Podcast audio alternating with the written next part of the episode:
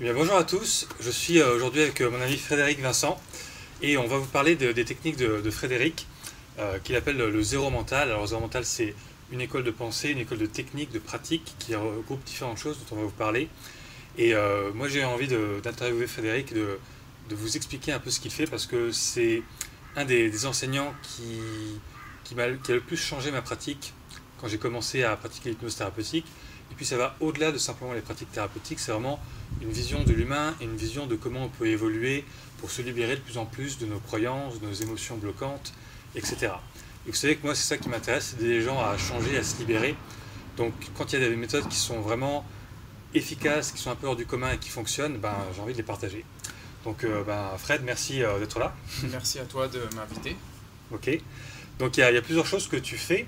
En fait, tu as commencé d'abord euh, par pratiquer l'hypnose et la méditation. Et puis un jour, tu te dis, si on mixe les deux, qu'est-ce qu'on peut faire avec ça C'est ça? Ouais.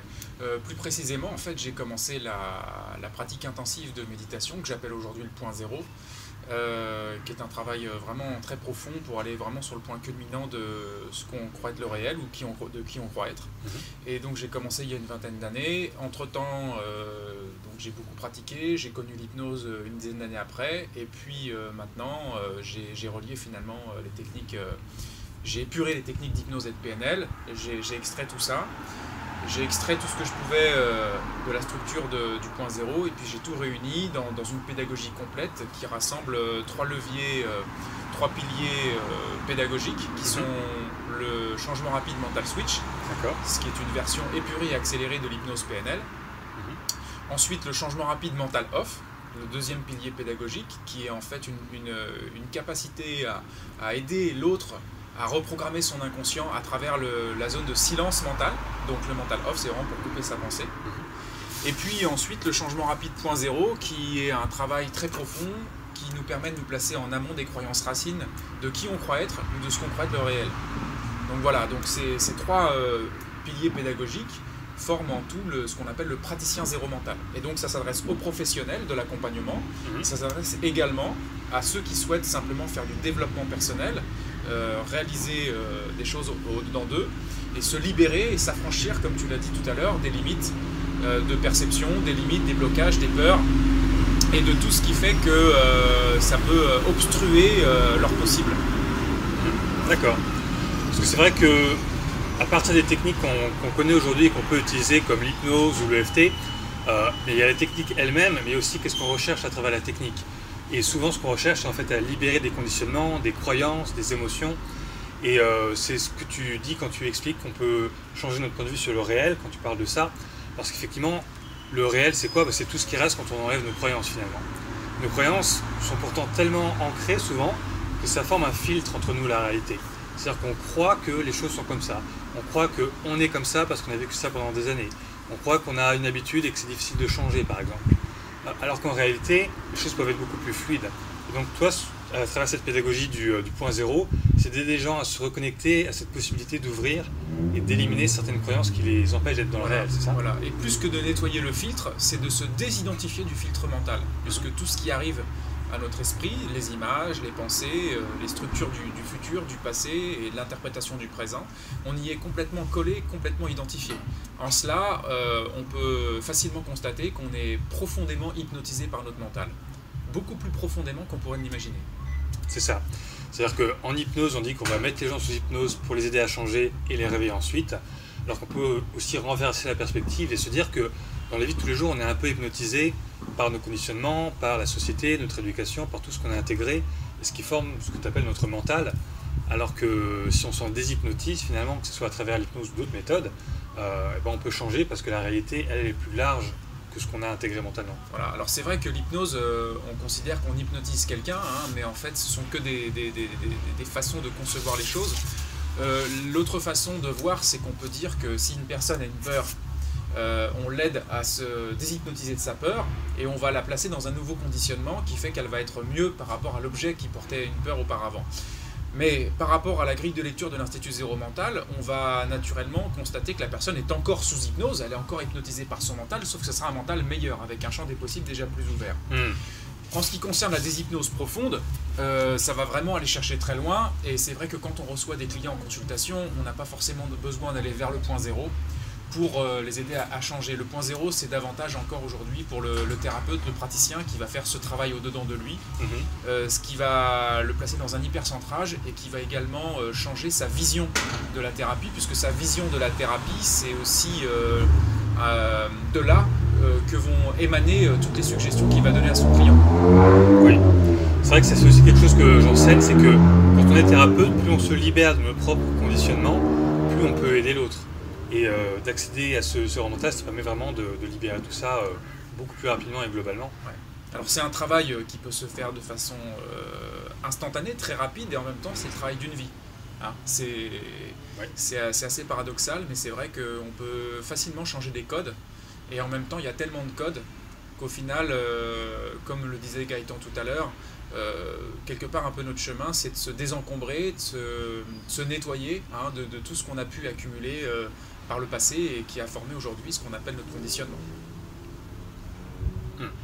Donc Frédéric, tu as commencé par, euh, par développer des stages qui s'appelaient Zéro Mental, puis après tu as élaboré toute une pédagogie à la fois pour le grand public et pour les, thérapeutes.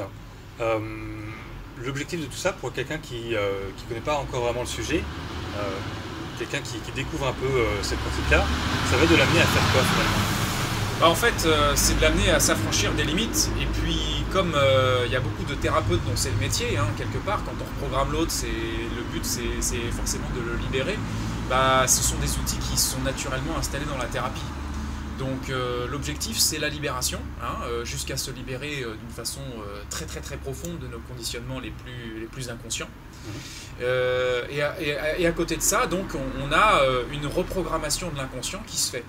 C'est-à-dire que la, libération, euh, c'est une chose, mais il y a en même temps une, une, une façon d'observer les choses, une grille de lecture qui permet de constater qu'à chaque évolution, chaque prise de conscience, on peut en profiter pour générer une reprogrammation rapide de l'inconscient. Quand je dis reprogrammation rapide de l'inconscient, c'est parce que, comme tu le sais, puisque tu es venu dans cette formation à l'époque, j'ai formé beaucoup de, de, praticiens en hypnose ericksonienne, euh, qui étaient donc des praticiens ou maîtres praticiens certifiés en la matière, et à l'époque, on les amenait dans une formation de, qui s'appelait PNLH à l'époque, euh, qui est aujourd'hui du changement rapide mental switch. Et euh, on les amenait à accélérer leur processus de changement en hypnothérapie. Et ça, c'est très important parce que ça nous permettait déjà de prendre des raccourcis en ce qui concerne en ce qui concernait hein, l'hypnose PNL traditionnelle. C'était essentiel, mais on voit aujourd'hui que là où notre métier, c'est de, euh, en tout cas dans l'Institut, c'est de, de libérer le plus possible les conditionnements, c'est aussi un accélérateur euh, de, changement. Alors, un des, grands atouts de, ta technique, c'est que c'est une pratique relativement simple. On n'est pas en train de se compliquer les choses, avoir des protocoles, etc. Euh, finalement, quelqu'un qui ne connaît pas du tout la thérapie peut très, très rapidement pratiquer. Alors concrètement, c'est quoi? C'est euh, une forme d'auto-hypnose, une forme de méditation? Concrètement, comment est-ce qu'on pratique ça? Quelqu'un qui connaît ouais, Concrètement, euh, c'est plutôt une fusion des deux, mhm. mais j'ai envie de vous dire que si on veut le pratiquer au-dedans de soi, ça va être déjà par, le, par une observation de ce qui se passe dans nos mécanismes profonds. Quand on dit mécanisme profond, c'est tout ce dont on n'a pas forcément conscience d'habitude. Alors vous avez toutes les stratégies de PNL qui permettent de comprendre déjà, ou d'hypnose, hein, qui permettent de comprendre déjà que bon, on constitue notre réalité à travers des images mentales, des façons de se parler, des façons tout, tout ça c'est un peu comme sur un iPhone, on peut, on peut déplacer des choses, on peut changer des tailles d'image, on peut, on peut reprogrammer des dialogues intérieurs, on peut changer des perceptions. Donc tout ça c'est le travail de reprogrammation un peu classique. Je ne sais pas si ça répond bien à ta question. Et puis il y a, y a après l'observation qui va continuer, qui va aller un petit peu plus profonde et euh, qui va finir par euh, dégoupiller des croyances euh, beaucoup plus, beaucoup plus subtiles comme la croyance par exemple qui, qui m'identifie au penseur. Beaucoup de personnes pensent que c'est elle qui pense. Mais si je te demande à toi Gaëtan, est-ce que c'est toi qui penses? Ou est-ce que c'est ta pensée qui pense? Même si toi, tu ne le veux pas, mhm. quelle est ta réponse? Moi j'ai un peu d'expérience, donc c'est vrai que je peux répondre que si j'essaie de couper mes pensées d'arrêter de penser, c'est un effort finalement, les pensées, elles viennent toutes seules. Voilà. Donc, le mental est toujours en train de tourner tout seul. Voilà, le, le, mental tourne tout seul. Et ça, c'est une première prise de conscience parce que ça permet de nous rendre compte que nous ne sommes pas vraiment le penseur. Donc, vous voyez, ça, c'est des croyances très profondes qui font que quand elles, sautent, bah, il y a plein d'autres schémas qui sautent. Et donc, il y a une libération qui se produit. Et donc, on a plein d'autres types, des systèmes de croyances qui se mettent en place. On a également un, travail qui consiste à, simplement euh, euh, porter l'attention sur le mental off, donc couper nos pensées l'espace d'un temps. Donc il y a plein de petites techniques comme ça. Vous avez d'ailleurs un livre qui a été écrit là-dessus qui s'appelle euh, Zéro mental mental off, centrage, présence.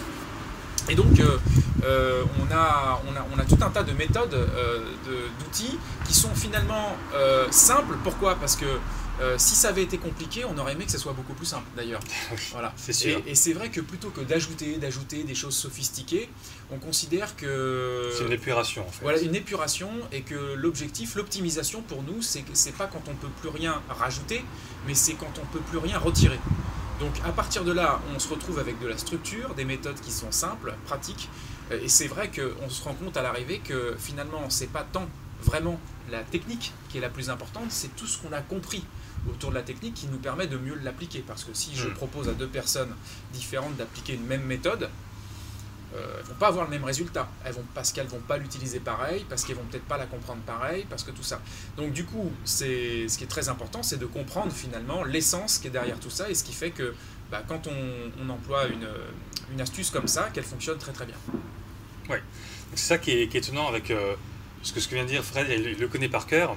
Pour quelqu'un qui ne connaît pas, ça n'a pas besoin de compréhension intellectuelle, c'est pas compliqué, c'est pas euh, dur à faire, c'est juste, il faut le faire. Et avec les techniques, on voit que ça marche très rapidement. Il y a plusieurs techniques, plusieurs variantes pour, euh, pour que ça marche pour tout le monde, justement.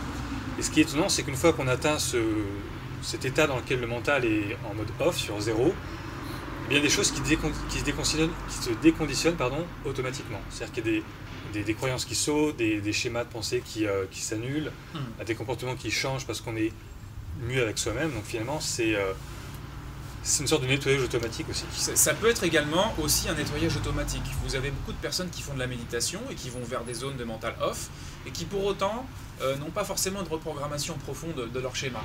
Euh, mais il existe une possibilité pour faire en sorte que le silence de la méditation mentale off puisse infuser dans des programmes inconscients. Mais simplement, ça, ça demande quand même euh, de comprendre un peu le mécanisme et, de le mettre en application. Après, ce qu'il faut savoir, c'est que quand euh, on travaille sur le mental off, il y a un mental off euh, qui peut être plus ou moins profond d'ailleurs. Et puis euh, ça peut être euh, consciemment off, mais inconsciemment avoir une forte activité mentale encore. Donc vous avez des mental off qui sont plus ou moins euh, intenses, plus ou moins profonds, jusqu'à aller vers des états type extatique où on va rencontrer des, voilà, des, sensations, des états voilà, mmh. différents selon, selon, selon, les gens, ouais, ouais, mmh, mmh. des, choses assez fortes. ce qui est encore un piège, quelque part, si on pratique la méditation, toutes ces choses-là, parce que le piège, c'est que le mental veut les retrouver, ces états-là.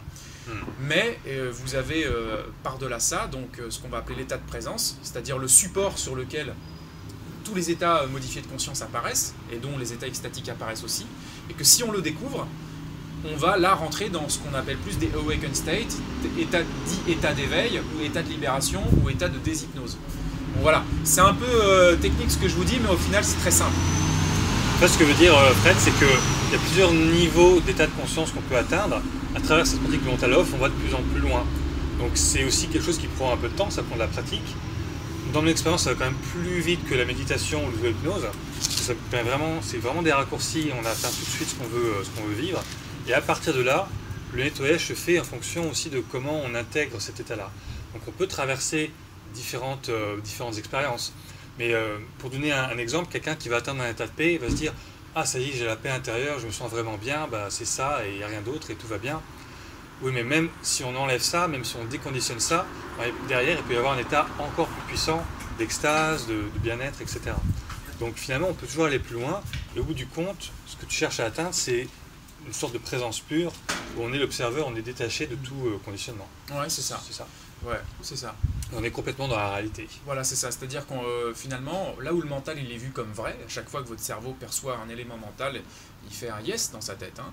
Euh, même s'il n'est pas d'accord avec, quelque part il fait un yes puisqu'il lui donne une existence, et eh bien à partir de là, quand on rentre vers ces zones que tu décris, finalement on finit par voir le faux comme le faux, euh, l'imaginaire comme l'imaginaire, donc le mental comme le mental, parce que le mental c'est rien d'autre que de l'imaginaire. Hmm. Si vous vous amusez à observer votre mental à partir de maintenant comme de l'imaginaire, vous allez voir très très très très vite la, façon dont ça va vous recentrer. Yes. Donc ça peut servir à éliminer des blocages que vous avez encore aujourd'hui ou des comportements que vous voudriez changer, mais ça va aussi avoir un effet plus large, plus, euh, plus dense sur euh, tout ce qui vous empêche d'être vraiment vous-même finalement. Parce que quand on enlève tous ces conditionnements, ce qui reste c'est nous, c'est qui on est vraiment, c'est ce qu'on pourrait appeler notre essence. Et à partir de là, ben, souvent la vie est plus facile parce qu'on a moins d'attentes, on a moins d'obligations, de, culpabilité ou de, de, drivers comme ça, de, pression. Les choses sont beaucoup plus fluides. C'est ça, un peu ton expérience? Absolument. C'est-à-dire que là où ça permet de découvrir l'essence qui est qui est antérieur et qui est par-delà nos programmes habituels, c'est-à-dire tout l'organisme corps mental. L'organisme corps mental lui-même libéré de, cet attachement, de ce lien euh, identitaire, euh, va lui également en même temps se, libérer. Donc c'est, on pourrait dire c'est presque une double libération, tu vois. C'est la libération du, du, cœur et c'est la libération de nos programmes qui fait que bon, bah, le Gaëtan ou le Fred, il va fonctionner beaucoup mieux dans la spontanéité. Euh, et le voilà on va dire le, presque on pourrait dire le 100% c'est-à-dire le ce que mhm. certains vont appeler le lâcher prise ou le voilà le, la spontanéité ou certains appellent ça être soi sauf que dans le zéro mental on va constater que le soi on le place pas à ce niveau-là mais en tout cas il y, a ce processus qui se met en place hmm. c'est assez étonnant par exemple si on prend un thème comme euh, l'estime de soi euh, bah, souvent on se dit ah j'ai pas assez d'estime de moi il faudrait que je m'estime plus on essaie d'augmenter sa perception de, de valeur personnelle alors qu'en fait, si on regarde les choses du point de vue environnemental, bah même l'estime de soi, c'est un concept. C'est un concept. Finalement, quand on enlève ça, quand on n'a plus besoin de sentir qu'on a de la valeur ou de se sentir coupable, etc., bah, c'est vraiment une grande liberté. C'est une grande liberté. Par exemple, si vous avez une superbe image de vous, c'est vraiment mieux qu'une mauvaise image de vous. Hein. on va tous euh, voir que dans le coaching euh, confiance en soi, on va travailler sur une bonne image. Mais posez-vous simplement la question de savoir qu'est-ce qui se passe s'il n'y a plus d'image du tout. Parce que même une bonne image de soi, c'est un conditionnement en fait. C'est un conditionnement. Et parfois, les conditionnements, les beaux conditionnements, euh, avec la belle image de soi, la belle estime de soi et toutes ces choses-là qui vont avec le regard de l'autre, euh, c'est une prison dorée. une prison pour autant. Hmm. D'un point de vue, en tout cas, de tout ce qu'on fait, on peut aller par-delà. Oui, donc c'est bien atteindre ça, mais il y a quelque chose encore au-delà de ça. Voilà. Et ce qu'il y a de bien, c'est qu'aujourd'hui, il y a beaucoup, beaucoup, beaucoup de méthodes de développement personnel qui aident les gens à, développer cette image et à l'améliorer. Et c'est génial, parce que ça, ça vraiment, ça améliore beaucoup la condition. Euh, maintenant, euh, euh, ce qui est top, c'est que comme tout le monde est sensibilisé à ça, et que de toute façon, ça, à un moment donné, on plafonne, et eh bien c'est là que le zéro mental ou toutes les techniques potentiellement associées arrivent. Oui. Ça me rappelle cette histoire de quelqu'un qui veut être millionnaire et qui fait énormément d'efforts, qui, qui passe des années à travailler beaucoup et finalement il réussit à devenir millionnaire. Et puis il se dit ah bah en fait c'est juste ça. Et sans pas de satisfaction parce qu'en fait il avait un objectif qui était conditionné par rapport peut-être à une éducation ou à un moment donné il s'est dit il faut être euh, millionnaire avoir de l'argent pour être heureux. Mm. alors qu'en fait c'est pas vraiment son objectif qui venait de son cœur. Et quand on se libère de ça même si ça a l'air d'être un bon objectif on se rend compte que chaque personne est unique. Chaque personne va avoir sa propre manière de vivre la vie et de trouver ce qui la rend heureuse. Finalement Point zéro, c'est aussi un peu ça, c'est aussi découvrir qu'est-ce qui nous convient, parce qu'on se libère de toutes ces, euh, tous ces objectifs qu'on s'est mis. C'est ça, c'est de laisser les aspirations profondes s'affirmer d'elles-mêmes. Hmm. Et là où tu parlais du millionnaire, on pourrait également dire, puisque ça c'est un exemple concret que j'ai eu en formation, une personne qui voulait euh, monter une multinationale et qui, était, voilà, qui avait vraiment des trucs, euh, des objectifs à 10 ou 15 ans, et on lui a simplement demandé, mais finalement, dans 10 ou 15 ans, qu'est-ce que ça va te permettre de vivre intérieurement? Il a commencé à dire c'est la reconnaissance. Très bien, ok, la reconnaissance, qu'est-ce que ça va te permettre de vivre intérieurement oh, bah, c'est, euh, c'est la sérénité. Euh, bon, ok, la sérénité. Mais c'est quand que tu vis la sérénité aujourd'hui dans ta vie Ah bah euh, jamais, d'accord, ok. Et si tu vivais la sérénité maintenant, ça serait comment Ah, c'est possible Bah ouais, tiens, hop, mental off, tac, on l'a mis dans la sérénité, il est ressorti de là, il a vécu la sérénité. Et, et c'est vrai que c'est un gros recadrage de vie. Euh, ça paraît simple comme ça, mais c'est parce qu'en réalité, c'est fonctionnellement simple aussi. C'est hmm. simplement qu'il faut appuyer sur les bons boutons pour allumer les, interrupteurs. Hmm. Alors je sais que des fois ça peut paraître un peu, un peu bizarre de, se dire, euh, même si on a un objectif qui est super et qui permet d'atteindre des, étapes très agréables, on peut déconditionner ça. En fait, ce qui se passe, moi j'ai observé souvent chez les gens avec qui je travaille, c'est que quand on déconditionne ce genre de choses, soit on lâche l'objectif parce que finalement ça ne nous convenait pas, soit on va le garder parce que ça nous convient vraiment, mais on est beaucoup plus libre dans la manière de l'atteindre et c'est beaucoup, il y a beaucoup moins de stress, c'est beaucoup plus fluide finalement. Exactement. Et euh, il y, a cette notion effectivement d'une forme de détachement, et il y en a qui ont presque l'impression, ou parfois complètement l'impression, d'y avoir, euh, d'avoir déjà atteint l'objectif en fait. Hmm. C'est très étrange, mais ils sentent vraiment que c'est comme si c'est déjà là pour eux. Et c'est vrai que ça nous rappelle aussi ce qu'on préconise dans les techniques de loi d'attraction. De faire comme si c'est déjà là, pour que ça arrive. Oui. Puis ce qui est vraiment étonnant, c'est qu'à travers tous les objectifs qu'on peut se mettre, finalement, si on réfléchit bien, ce qu'on cherche à atteindre, c'est toujours un état de conscience. Bah, quelque part, voilà, derrière chaque objectif qu'on cherche à atteindre, au fond, c'est un état d'être. J'ai envie de dire, euh, à un niveau encore plus profond que quelque part on, cherche, on, cherche, à l'extérieur voilà on cherche à l'extérieur euh, ce que nous sommes déjà profondément à l'intérieur ce que nous hmm. sommes déjà profondément à l'intérieur donc c'est vraiment une pratique super et ça peut ça peut ouvrir un champ je connais des gens qui sont venus faire tes formations euh, il y a quelques temps et j'ai vu qu'ils avaient vraiment changé à un point qui n'était pas juste du reconditionnement qui est vraiment quelque chose qui s'était complètement ouvert, qui était complètement nouveau extrêmement euh, authentique. Hmm. Bah c'est ça, c'est, on, va vers ça, c'est une des zones qu'on développe euh, au sein de l'Institut Zéro Mental, c'est cette, euh, cette authenticité qui découle de, hmm. de ce travail. Ouais. Même s'il n'y a pas que l'authenticité comme bénéfice secondaire, hein, on est bien d'accord, mais voilà, ça fait partie en tout cas de, de ce qu'on recherche. Ouais. Donc il y a, y a, deux pans, il y a vraiment le côté pour les professionnels de la thérapie, puis aussi pour, pour le grand public. Pour les professionnels, j'ai vu euh, récemment des, commentaires de gens qui avaient fini un cycle de formation avec toi et qui, qui avaient vraiment transcendé aussi leur, leur pratique. Donc même dans les techniques, ils ont, ils ont, dépassé ça et ça va beaucoup plus vite, c'est beaucoup plus agréable. Pour quelqu'un qui serait par exemple euh, hypnothérapeute ou, sophrologue qui fait de l'EFT, hum, de faire ce genre de formation, qu'est-ce que ça va leur apporter Si on peut bah, résumer ça. De, façon très nette, euh, pour celui qui fait de l'hypnothérapie, déjà on a un net recul parce que pendant 8 ans on a formé euh, plusieurs centaines de. J'ai formé plusieurs centaines de praticiens euh, certifiés en la matière. Mhm. Donc ce qu'on peut dire déjà, au-delà de la liberté et du plaisir gagné, de l'énergie gagnée, c'est entre un tiers et la moitié de leur temps de travail. C'est-à-dire que là où il y a des séances qui vont durer chez certains environ une heure et demie, parfois plus, ou parfois une, une heure, euh, bien là, ils vont, ils vont descendre sur du 1 heure, 3 quarts d'heure, parfois un peu moins. Donc euh, ils gagnent entre un tiers et la moitié de leur temps de travail, ce qui est énorme à l'échelle d'une vie de travail. Ah oui. Voilà. Donc voilà, également ils gagnent des raccourcis, ils gagnent en facilité, ils se libèrent d'un certain carcan ericksonien, puisque la plupart étaient des, personnes formées en ericksonienne, qui, une, qui, sont des très bonnes écoles, hein. seulement ce sont des codes qui sont un peu différents. Et, euh, et, du coup, euh, voilà, il y, a cette liberté qui se met en place. Là, on parle encore de notion de liberté. Mhm. Euh, trouver son propre style, être soi, être spontané, jouer et, et, pas se bloquer dans un carcan. voilà. Donc ça, c'est pour les hypnothérapeutes. Pour les sophrologues, ça sera plus de leur offrir une structure d'accompagnement vraiment complètement carénée et dans laquelle ils vont pouvoir vraiment être efficients dans le maniement de la suggestion. Donc c'est comme euh, avoir une structure d'hypnose, même si euh, bien sûr certains sophrologues vont considérer qu'ils font de l'hypnose, encore faut-il savoir ce qu'on met derrière ce mot. Mhm. Mais euh, si on considère que c'est simplement d'avoir conscience et de savoir manier la suggestion en vue d'orienter l'autre dans une direction bien précise, en tout cas c'est ce qu'ils vont avoir.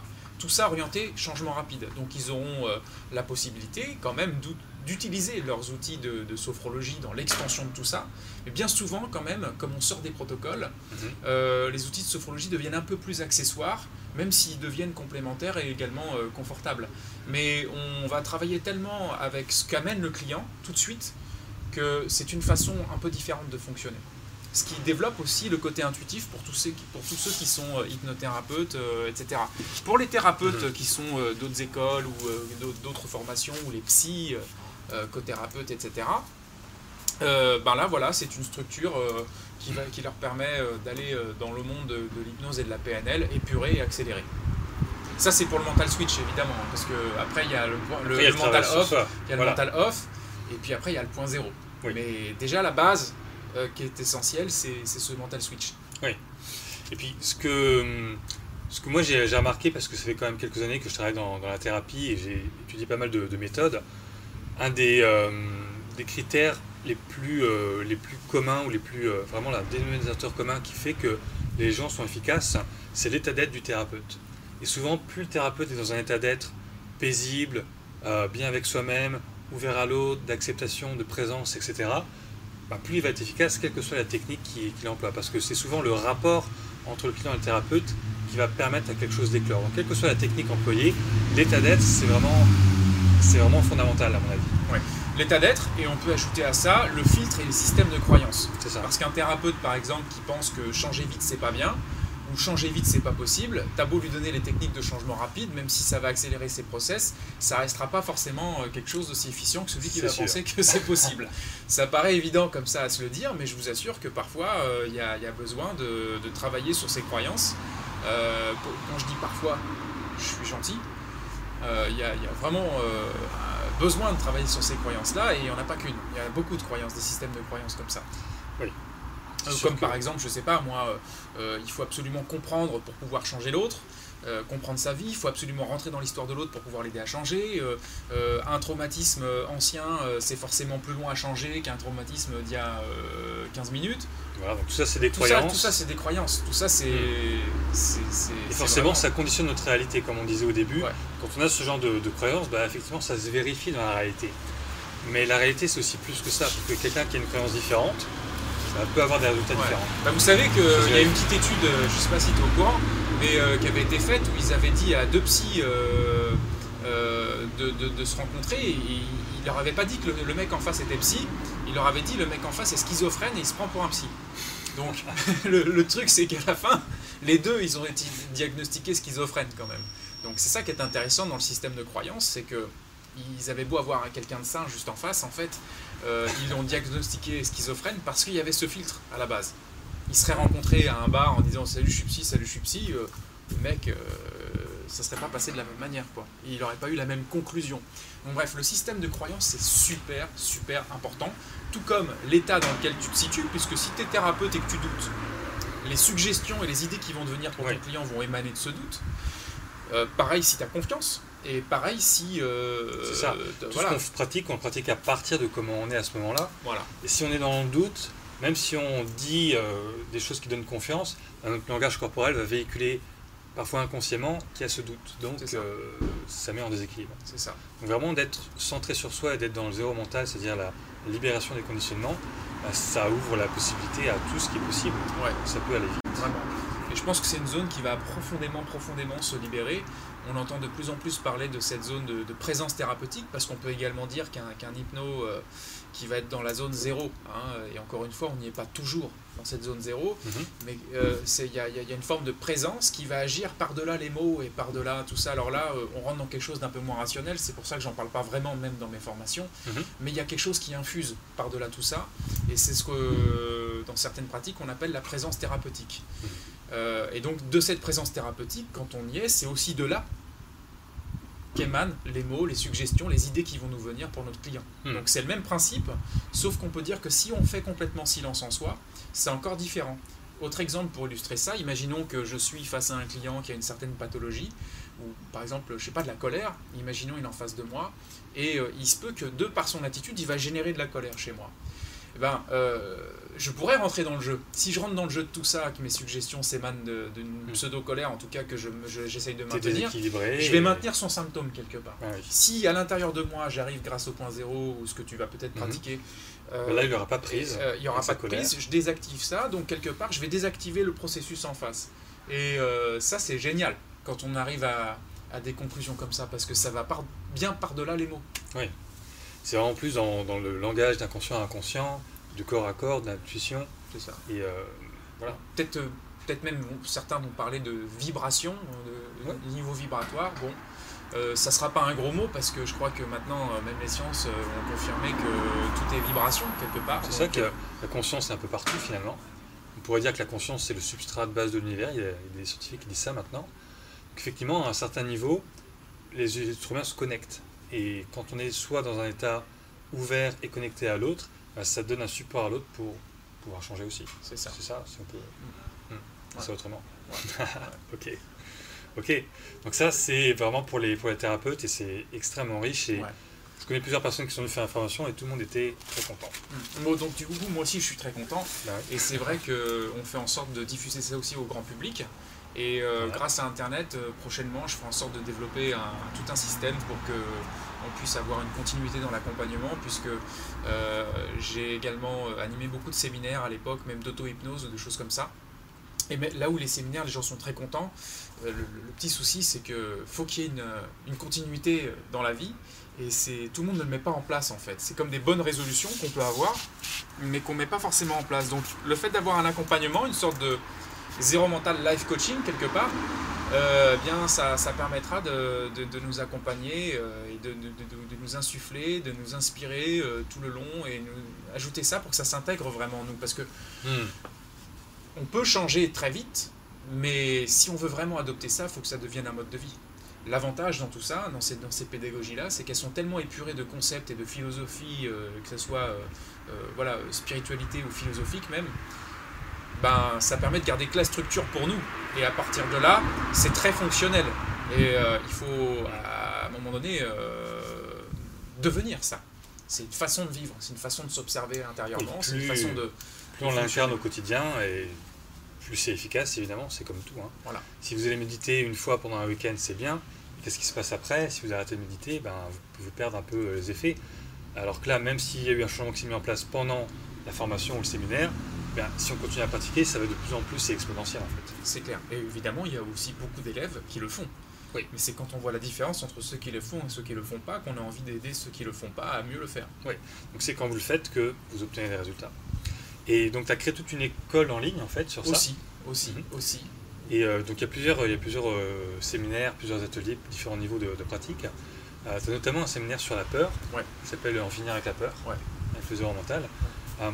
C'est un séminaire qui dure plusieurs heures, qui a été filmé, c'est ça? Ouais, en fait c'était un séminaire de deux jours qui a été filmé et on a compressé tout le séminaire, on a coupé les temps d'exercice pour que vous puissiez pratiquer chez vous on a compressé tout le séminaire sur 6 heures de vidéo. Et dedans, il y a 17 techniques. Vous avez même une heure et demie euh, qui sont offertes sur YouTube si vous voulez voir l'introduction. Ça s'appelle En finir avec la peur, Frédéric Vincent, et vous allez tomber dessus. Voilà. vous le mettrez peut-être même sous la vidéo, euh, voilà. vous mettrez le lien. Voilà. Et donc il y a 17 techniques, 17 euh, façons d'aborder les choses, et encore une fois, comme c'était un séminaire de développement personnel, c'est vraiment quelque chose que vous pouvez faire. Mais encore une fois, ça sert à rien si c'est juste pour le regarder. Si c'est juste pour le regarder, ne l'achetez pas. Euh, prenez-le seulement si c'est pour l'appliquer sur vous, euh, parce que ça fonctionne très très bien. Oui. Donc c'est un séminaire qui est centré sur la peur. Sur la peur. C'est vrai que la peur, c'est quand même un des euh, obstacles majeurs qu'ont beaucoup de gens pour changer. On a peur de changer, on a peur que ce ne soit pas comme avant, de perdre des choses, etc. Et ça conditionne beaucoup de blocages. Alors quand on dégage ça, ben, ça peut changer beaucoup de choses. Vous allez remarquer, vous tous, que vous avez des peurs, vous avez des peurs profondes, peut-être même que vous les avez oubliées tellement elles sont profondes, et mhm. que vous avez construit toute une partie de votre vie, pour pas dire toute votre vie, sur ces peurs-là. Ça veut dire que toutes vos décisions que vous avez prises à partir de là nourrissent inconsciemment au minimum ces peurs. Il est temps à un moment donné de s'émanciper de tout ça, de se libérer. C'est pas forcément facile parce que c'est le poids culturel et de la société aussi qui nous a conditionnés dans des systèmes. Mais quelque part, il est possible de faire ce travail. Il n'est jamais trop tard. Mhm. Et de le faire, c'est franchement formidable. Et c'est possible quel que soit ce que vous avez vécu dans votre vie.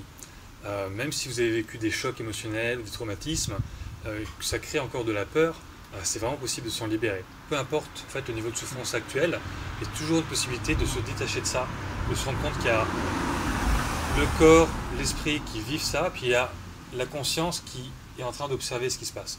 Comme ce qu'on disait sur la pensée, finalement la pensée ça se fait tout seul. La peur c'est aussi une émotion, donc c'est transitoire. Comme on dit dans, le bouddhisme par exemple, c'est euh, immanent. Euh, non, c'est euh, impermanent. Impermanent, voilà. C'est-à-dire que vous étiez là avant, vous êtes là pendant, et vous serez là après. C'est ça. C'est-à-dire qu'après le séminaire sur la peur, vous serez encore vivant. et ça, c'est important de le, signaler. Exactement. D'ailleurs, une peur que beaucoup de gens ont, c'est la peur de mourir. Mhm. Et la peur de mourir, finalement, ça crée tellement de stress, de oh là là, ça va être horrible, il faut, faut que je me mette en sécurité, mais c'est très inconscient. Voilà, ça crée beaucoup de conditionnement. De se libérer de cette peur-là, par exemple, ça peut rendre plus vivant, en fait. Complètement. C'est énorme. Donc, quel que soit ce que vous vivez aujourd'hui, si vous avez des peurs, et vous en avez forcément, même si elles sont inconscientes, eh bien, vous pouvez aussi vous détacher de ça. Et dans ce séminaire, c'est ça qui est étonnant. On le voit dans les vidéos, euh, ce que les gens vivent, et puis euh, on le vit soi-même quand on regarde le séminaire et qu'on pratique, c'est que finalement, on se rend compte que la peur, c'est juste une petite partie de nous, et qu'on peut changer notre relation à cette partie de nous. Et souvent même se libérer complètement de toute forme de peur finalement. Quel que soit l'objet de la peur, quel que soit euh, si ça nous paraît justifié, si ça paraît normal d'avoir peur, euh, en fait, non, pas forcément. Hmm. C'est vraiment un, prisme. Ouais, et quitte, euh, quitte également à aller voir un professionnel de l'accompagnement pour compléter ça, parce qu'il se peut qu'on bloque sur un truc, parce que c'est pas toujours facile de faire tout du premier coup par soi-même, on est bien d'accord, mais c'est tout à fait compatible et complémentaire. Tout à fait. Donc, euh, donc c'est un séminaire auquel on peut accéder sur Internet. Oui, sur le Zéro Mental Online School. Donc c'est Zéro Mental euh, en lettres, zéromentalschool.com et c'est le séminaire sur la peur. Voilà. Je vais vous mettre le lien aussi en dessous, comme ça vous avez tout euh, à disposition. ok, on a parlé de plein de choses, c'est vraiment super intéressant. C'était un plaisir. Est-ce qu'il y a quelque chose que vous voudrez compléter, dire en plus ou on a déjà bien fait le tour du sujet? Pendant qu'il réfléchit, vous avez aussi plein de vidéos sur YouTube que Fred a, a filmées qui abordent certains points du zéro montage, certaines formes de pratique. Donc je vais vous encourager à, aller voir ça parce que c'est vraiment un enseignement très riche et très, euh, très universel. Tout le monde peut mettre en pratique. Et bah, vous me direz ce que, ce que ça vous a permis de vivre comme changement d'avoir fait ça.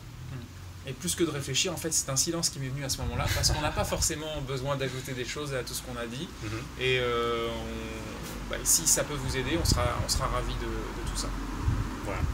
Donc bah, tenez-nous au courant, vous savez me contacter, je vais vous donner le contact euh, de Fred aussi. Et puis euh, bah, je vous encourage à regarder ce qu'il fait. Et voilà. Merci à vous. A plus. Bonne continuation. Salut. Merci Fred. Merci Gaëtan.